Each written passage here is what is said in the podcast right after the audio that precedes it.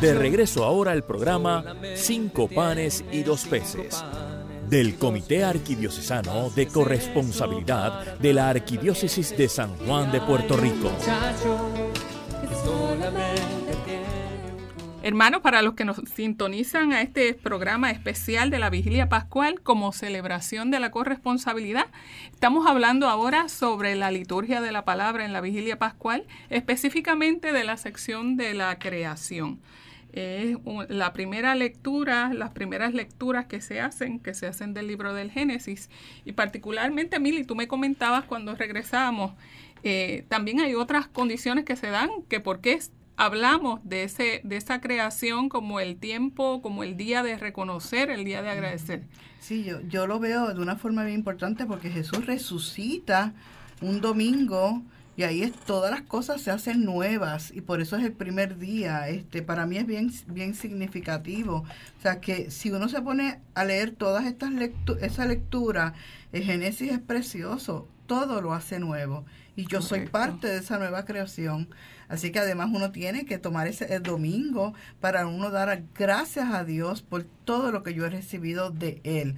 Murió por mí y regreso, al, debo regresar, ¿verdad? A, a, mi, a mi comunidad para hacer lo que Él me ha enseñado que debo hacer. Y renovado sobre todo. todo. renovado, ser ese vaso nuevo del alfarero. Ese es así. Después continuamos con otra lectura que es relacionada con el sacrificio de Abraham. ¿Qué me pueden contar sobre esta lectura? Esa es una de las lecturas más fuertes, porque este, Seguir, a, seguir a Dios, ¿verdad? Y, a Jesús, en este caso Dios Trino, este, y seguir ciegamente los planes que tiene Dios y uno decir, pero ¿por qué lo tengo que hacer? Y Abraham es un buen ejemplo, por eso es que se le dice, eh, se conoce como el padre de la fe, hacer la voluntad de Dios a nivel de de hacer lo que el padre, Dios quería, que ofreciera a su hijo, su único hijo, lo que recibí de él. Que no se lo reservó para que no se lo reservó. Sencillamente confió. Confió y a ojos cerrados fue a, hacer el sacrificio. Pero confió y ya la tenía, el, el corderito ya lo tenía. Y el, y el Padre eh, lo hizo Padre de Naciones, por eso continuamos con la historia de nuestra salvación, ¿verdad? Eh, lo hizo lo hizo el padre de la fe eh, y que sus hijos se iban a multiplicar como las estrellas del cielo, ¿verdad? Como la arena del mar. Y por eso nosotros somos parte de esa historia de, de, salvación que se nos narra en esa, en esa liturgia de la palabra de la vigilia pascual. Luego pasamos al paso del mar rojo, ¿verdad, Padre? Sí, sí.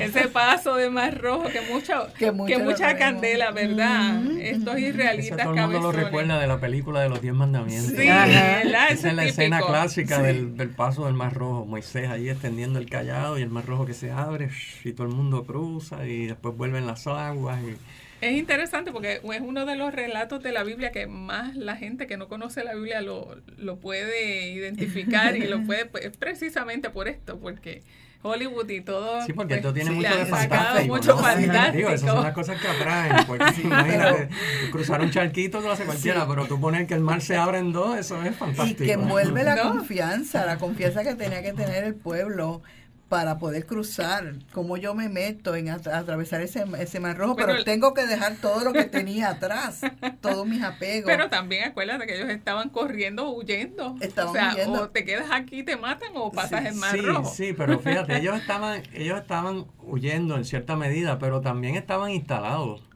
¿Eh? Es decir, es, esa dualidad que se da en cada uno de nosotros. Ciertamente el Señor nos está invitando a salir, como invitó al pueblo de Israel a salir de Egipto. De la esclavitud. De la esclavitud.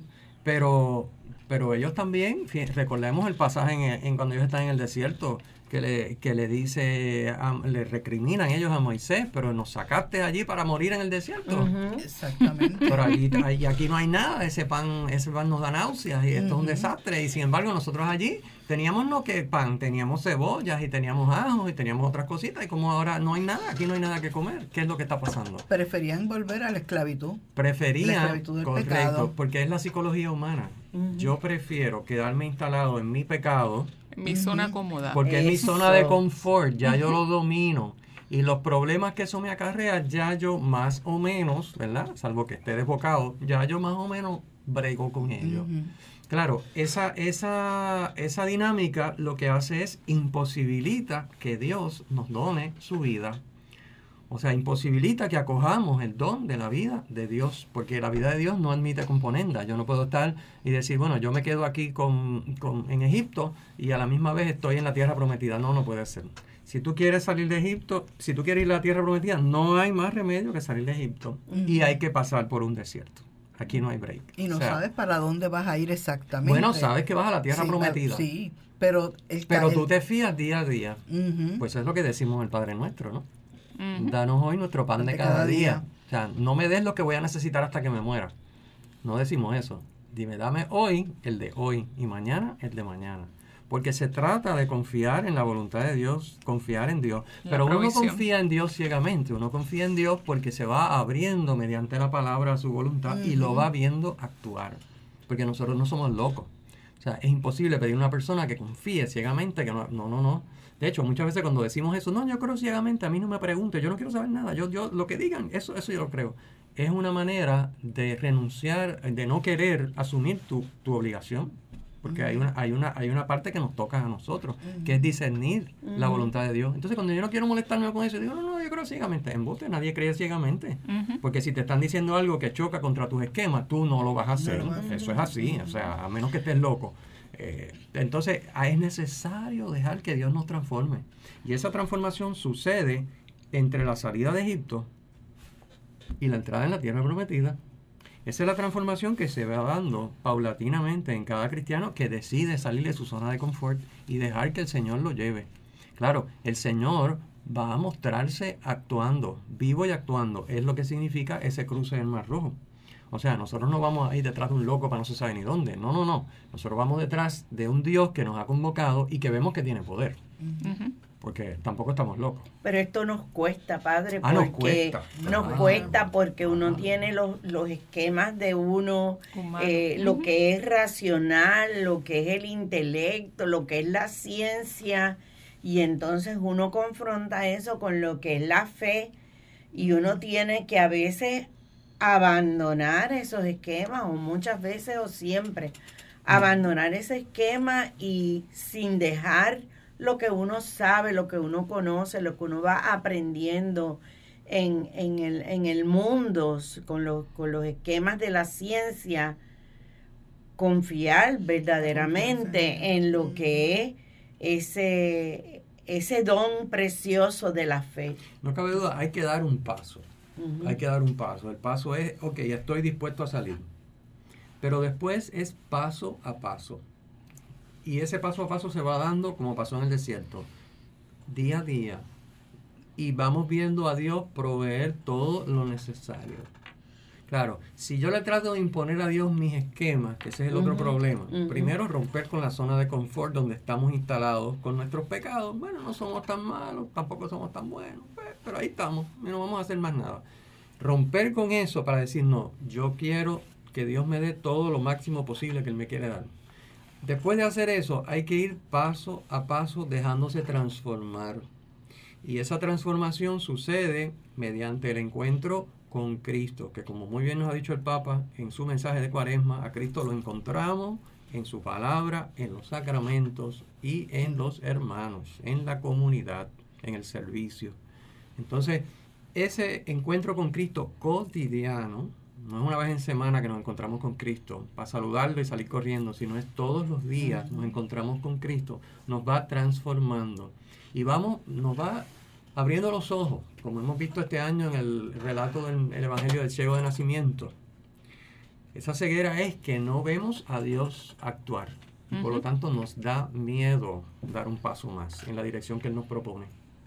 Porque todos los domingos se nos predica, pero una cosa es que lo escuchemos y otra cosa es que vayamos a hacer algo. ¿Y por qué no hacemos algo? Porque nos da miedo movernos, salir de donde estamos. Y nos da miedo porque no vemos a Dios actuar. Y no vemos a Dios actuar ¿por qué? Porque no nos encontramos con Cristo todos los días. Y nos da miedo también porque el fiarnos del Señor y, y, y predicarlo, llevar la palabra y servir como Él sirve, conlleva de dejar a, lado los, a un lado los apegos y conlleva compromiso. Y muchos de nosotros no queremos comprometernos con las cosas que el Señor nos pide. Como usted dice, hay que vivir el amor de Dios cada momento, cada minuto. Y muchas veces en el vecindario, en la familia, en la comunidad, en la misma parroquia, se le, se le pide a uno, porque se le reconoce a unos talentos, ¿verdad? Porque uno tiene hasta un tiempo que le puede dedicar al Señor, pero no. Yo estoy más cómoda viendo una novela o yo estoy más cómoda en Facebook o yo estoy más cómoda y no salgo de ahí. O sea, mi proceso de conversión requiere eh, formación, requiere mucha oración, y adentrarnos en la palabra y ver qué me dice esa palabra a mí definitivamente. Eso es así, hay que ver a Dios actuando, es lo que estoy tratando también de que, de que nuestros amigos que nos escuchan entiendan y lo vamos a ver actuando porque Él nos abre los ojos para que lo veamos actuar. Eh, si no lo vemos actuar, fíjense que a lo largo del relato, eh, aquí en la vigilia pascual, solo vamos a escuchar el paso del Mar Rojo, pero sabemos todos esos 40 años de camino por el desierto, cómo Dios estuvo continuamente proveyendo todas las necesidades de su pueblo. Que tienen sed, aquí hay agua. Que tienen hambre, aquí hay pan. Que tienen esto, aquí hay de todo, todo, todo. Que los muerde la serpiente, que acabamos de ver el relato también la otra semana, pues yo les pongo la serpiente de bronce para que los cure todo lo que ustedes necesitan, yo estoy aquí. Yo soy su Dios y ustedes son mi pueblo. A pesar de que lo hacían a regañadientes, ¿verdad? Como nosotros. Pero Él siempre, nunca se echó atrás. Él, yo siempre soy su Dios y ustedes son mi pueblo, por lo tanto yo me ocupo de todas sus necesidades. Esto es bien importante y es una de las cosas que nos van a permitir caminar. Si no vemos que Dios se ocupa de nuestras necesidades, no vamos a caminar. Claro, hay que empezar caminando. No podemos esperar, porque el, problema que hay es que nosotros esperamos que Dios cubra nuestras necesidades según nuestros criterios y esquemas. Exacto. Ese es el problema cuando uno da el paso uno. Y no es así.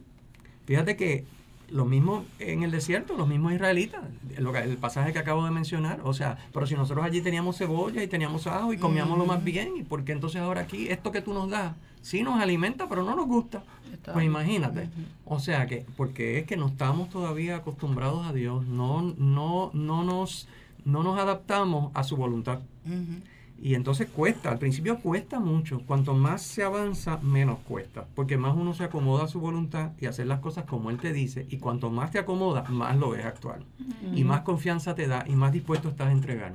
es un proceso. Pero claro, al principio, bueno, es como los ejercicios. Cuando tú estás fuera de forma y empiezas, te duele todo, hasta el pelo. Pero entonces después, cuanto más te vas poniendo en forma, pues más capaz eres, ¿verdad? De hacer ejercicio con más riguroso y sin embargo te duele menos, no te molesta tanto. Y yo creo que, que mucho de ponerse en forma puede ser también el, el llevar la práctica de reconocer, de reconocer todo lo que Dios hace en nuestra vida y reconocer y agradecer. Porque en la medida en que yo reconozco y agradezco, yo, yo estoy viendo a Dios actuar y el detalle es que ya lo estoy viendo actuar, pero conmigo, no con el otro, no con el pueblo de Israel, lo estoy viendo actuar conmigo.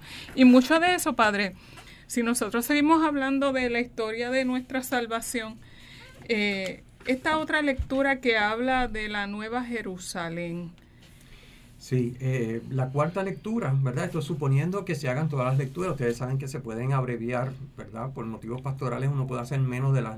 El máximo son nueve lecturas, uno puede hacer menos. Eh, eh, pero en total el máximo que se pueden hacer son nueve. Estamos yendo en orden más o menos, viendo cómo cada una nos va llevando a vivir la corresponsabilidad. La cuarta lectura que tú mencionas es una lectura del libro de Isaías, en el capítulo, bueno, del capítulo 54, versículos 5 al 14 les quiero compartir para que nos pongamos como que nos ambientemos a los, a los amigos que nos escuchan. Eh, la lectura dice así, en los primeros versículos, no lo voy a leer completa porque es más larguita, pero los primeros versículos dicen, el que te hizo te tomará por esposa. Su nombre es Señor de los ejércitos. Tu redentor es el Santo de Israel. Se llama Dios de toda la tierra. Como mujer abandonada y abatida te vuelve a llamar el Señor. Como esposa de juventud repudiada, dice tu Dios. Por un instante te abandoné, pero con gran cariño te reuniré. En un arrebato de ira te escondí un instante mi rostro, pero con misericordia eterna te quiero, dice el Señor tu Redentor. Claro, estas son lecturas que recordemos, ¿verdad? Porque algunas personas se escandalizan cuando oyen estas cosas. Dicen, bueno, entonces Dios le dio un arrebato de ira.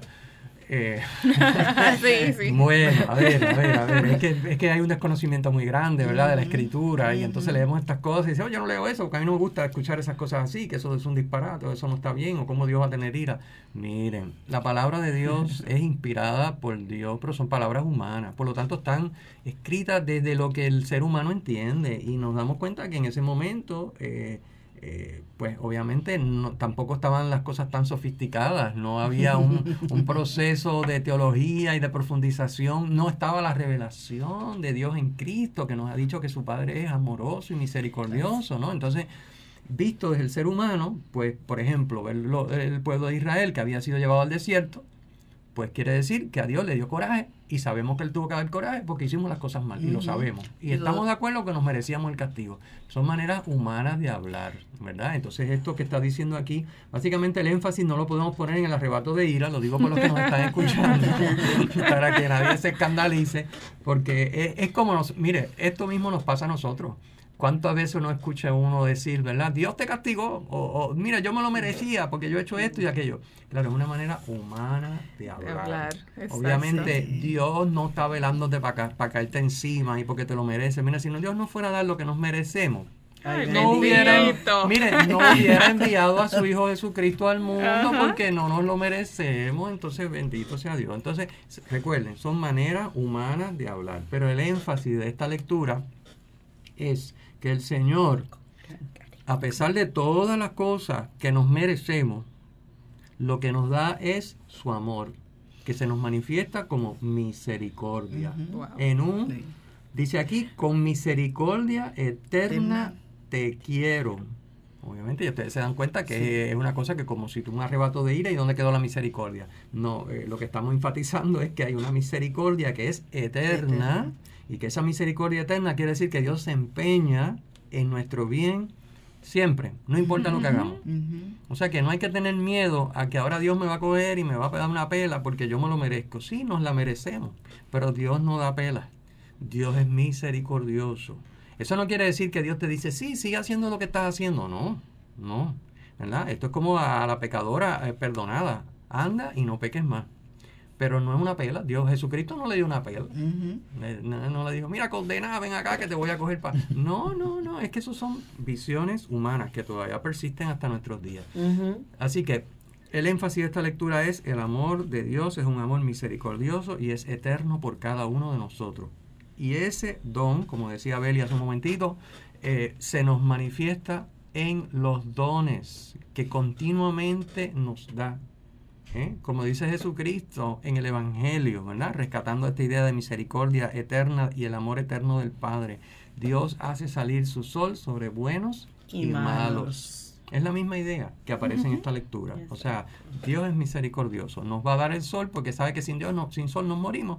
Nos va a dar alimento porque sabe que sin alimento nos morimos. Aunque después no hagamos lo que tenemos que hacer porque Él tiene paciencia y espera por cada uno de nosotros. Así que esa es un poquito como la idea de esta lectura del libro de Isaías. Y que reconozcamos que son dones totalmente inmerecidos, su misericordia. Efectivamente. Así, Padre, pues continuamos con la otra lectura que nos lleva a hablar sobre que la gratuidad de la salvación para todos. Eh, yo creo que esta lectura para nosotros los corresponsables es bien bien puntual, bien importante. Eh, y, lo que nos está queriendo decir es que no hay felicidad si no nos da, si no dejamos dar los dones de parte de Dios. Eh, ser humildes para saber recibir. El orgulloso pretende conseguirlo todo por sí mismo, pero cuando nos acogemos a esa gratuidad de los dones de Dios, tenemos que ser humildes reconociendo que de Él viene todo. Un pedacito de esa lectura, Vane, eh, es Isaías 55 de 1 al 11, pero solamente vamos a, a, repasar un pedacito, unos primeros versículos. Dice, así dice el Señor, oíd, sedientos todos, acudid por agua, también los que no tenéis dinero, venid, comprad trigo, Comed sin pagar vino y leche de balde. ¿Por qué gastáis dinero en lo que no alimenta y el salario en lo que no da hartura? Escuchadme atentos y comeréis bien, saborearéis platos sustanciosos. Inclinad el oído, venid a mí, escuchadme y viviréis. Es una lectura preciosa y yo me encanta, a mí me encanta porque es muy actual, porque siempre estamos en lo mismo, en el despiste. Eh, y la lectura como que nos, da un jamaquión, digo si la escuchamos, ¿verdad? Si nos entra por un oído sale por otro no pasa nada, pero la lectura te está diciendo por qué tú botas tu chavo, por qué tú botas tu tiempo, por qué tú botas los dones que Dios te ha dado en lo que no produce altura, no te produce, porque solamente los dones producen lo que estamos buscando, que es la felicidad, la paz, la plenitud, etcétera cuando los manejamos según la voluntad de Dios y los convertimos en puente para que Dios se nos done. Entonces, si yo insisto en manejar los dones como a mí me da la gana para hacer lo que yo quiero, es lo que está diciendo esa lectura. No vas a tener hartura. ¿Para qué gastas dinero en lo que no te alimenta? si no estamos hablando solo de chavos, estamos hablando de todos los dones. ¿Para qué tú votas esos dones? ¿Para qué tú gastas el tiempo consumiendo medios de comunicación cuatro horas al día? A ver, ¿para qué? Y no eres capaz de mover un dedo por nadie sabiendo que hay gente a tu alrededor que necesita a lo mejor que limpie la casa o que le cocine o que la visite o que le haga una llamada. ¿Cómo es posible que vivamos de esa manera? Y después nos preguntamos, ¿qué mala está la cosa? Pero ¿cómo no va a estar mala? Si en ti está mala, si en mí está mala. Las cosas no están malas de alguna manera que nadie sabe cómo no están malas porque nosotros estamos desajustados, estamos nosotros bregando mal. Entonces, eso, eso es lo que dice. Lo que tú estás buscando, Dios te lo da de gratis, dice la lectura esta de Isaías. Es una cosa tremenda. Eh, ¿Por qué tú insistes en manejar los dones como a ti te da la gana? Si son de Dios. Por favor, vamos a entrar en sensatez, vamos a manejar los dones según la voluntad de Dios y para eso la oración, que sabemos que es uno de los pilares de la corresponsabilidad.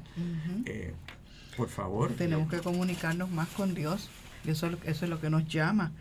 Este, si nos como dice la palabra, como bajan la lluvia y la nieve del cielo y no vuelven allá, sino después de empapar la tierra, de fecundarla y hacerla germinar.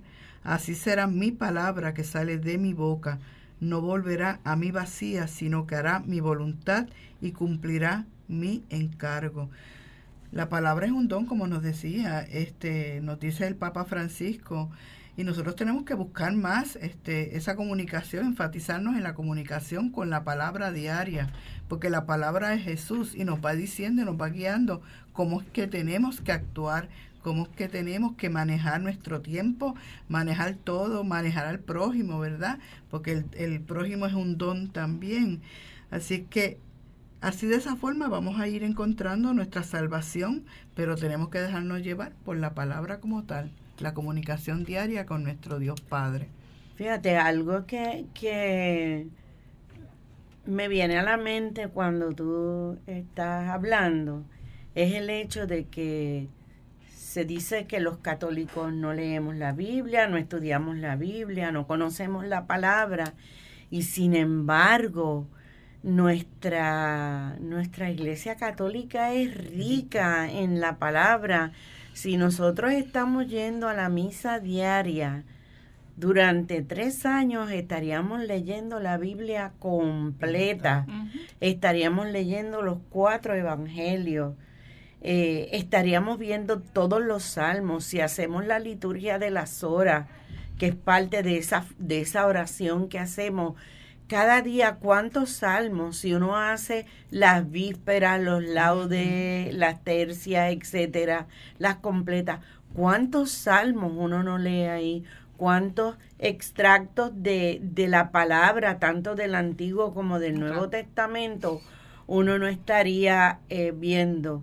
Es que nos tenemos que dar la oportunidad, el permiso como católicos de enamorarnos de esa palabra, de enriquecernos para así fortalecer nuestra fe. Y no solamente este, así a nivel de la misa, de solamente escucharla, debemos hacer este, oración comunitaria, este, donde podamos leer la palabra y explicarla de alguna forma, donde se enseña como tal. Así que es bien importante guiarnos y acoger el don de la palabra para nuestro, pues, para poder salvarnos también. Muy bien, yo quería ahora compartirles a los hermanos un, trocito de la próxima lectura. Estamos ya en la sexta, porque es que el tiempo nos traiciona siempre, se nos acaba. este, la sexta, nada más que como, como hizo ahora hace un momentito nuestra hermana Mirta, eh, un par de líneas de la lectura está tomada del libro de Baruch, capítulo 3, versículos 9 en adelante. Dice, escucha Israel, mandatos de vida, presta oídos para aprender prudencia. ¿A qué se debe, Israel, que estés aún en país enemigo? ¿Que envejezcas en tierra extranjera? ¿Que estés contaminado entre los muertos y te cuenten con los habitantes del abismo? Es que abandonaste la fuente de la sabiduría. Si hubieras seguido el camino de Dios, habitarías en paz para siempre. Bueno, ya esto nos da una idea de esa lectura eh, y que va, fíjense, en complemento con la anterior que estábamos comentando. Eh, ¿A qué se debe, como decimos, que estamos en el hoyo? ¿A qué se debe que estamos en el hoyo? Porque estamos en el hoyo personal, moral, económicamente. bueno, díganme en qué no estamos. Eh, salvo honrosas excepciones, en general estamos bien maridos. Y aquí te dice la lectura, es que abandonaste la fuente de la sabiduría. Es que cuando el ser humano se cree más listo que nadie, dice, yo no necesito de Dios. Yo sé lo que tengo que hacer. Pero imagínense, ¿cómo usted va a saber lo que tiene que hacer sin contar con el creador de todo lo que existe? Eso es bastante arrogante y también bastante desacertado, ¿verdad? Este, sería como manejar un equipo complejo sin tomar en cuenta el manual de instrucciones, porque usted sabe más que el que lo diseñó. Bueno, pues qué chévere, ¿verdad? Pues lo que vamos a hacer es destruir, destruir lo, que, lo que tienes entre manos. Y eso es lo que estamos haciendo. Sabiduría. ¿Qué cosa es sabiduría? Dejar que el Señor te enseñe el manual de instrucciones. Si no te enseña el manual de instrucciones, señores, estamos liquidados. Entonces, ver las cosas como Dios las ve, eso es sabiduría. Y eso es lo que esta lectura nos recrimina. Al que nos está escuchando, yo le digo, deja que Dios te enseñe y te ayude a ver las cosas como Él las ve. Porque si no, no vamos a funcionar. Vamos a seguir, como dice ahí, envejeciendo en tierra extranjera. Una imagen para decir, picando fuera del hoyo. O sea, chavándonos. Eso es lo que estamos, eso traduciendo Baruca a nuestro lenguaje actual. Cotidiano. Eh, cotidiano. Estamos, estamos chavados, estamos, no pegamos una. ¿Por qué? Porque nos falta sabiduría. Pues bueno, padre, vamos a continuar, vamos a continuar con esta misma línea de la liturgia de la palabra, pero amigos, no se retiren, que continuamos con este programa especial.